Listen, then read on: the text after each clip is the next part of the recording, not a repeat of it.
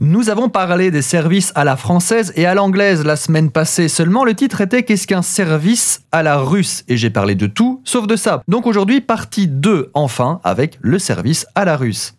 Le service à la russe est aujourd'hui un service qui consiste à terminer une préparation en salle. Par exemple, les classiques sont les flambages et les sabayons. Mais les restaurants ne se limitent pas à ça, que du contraire. Car on pourrait croire que ça ne se fait plus, et pourtant.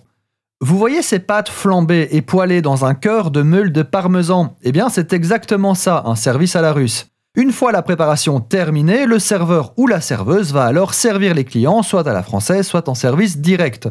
Un barman qui façonne un cocktail devant vous en est techniquement un aussi, même si évidemment on ne l'appelle pas comme ça. Voilà donc ce que c'est aujourd'hui un service à la russe, donc une préparation un petit peu waouh, un petit peu flash, un petit peu spectaculaire devant le client mais il n'en a pas été toujours de la sorte.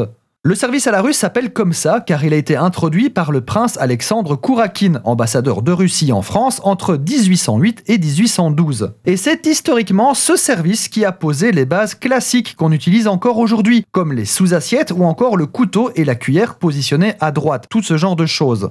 Les préparations étaient bien sûr faites en cuisine, mais elles étaient terminées par le serveur devant le client sur son petit guéridon.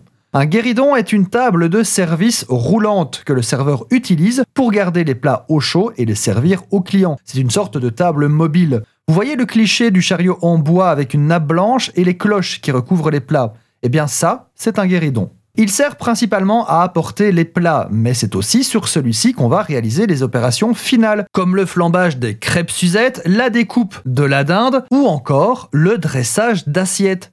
En fait, ça ne fait pas si longtemps que c'est le cuisinier qui dresse l'assiette directement depuis sa cuisine. Avant, c'était plutôt le travail du serveur. Mais ça, c'est une autre histoire.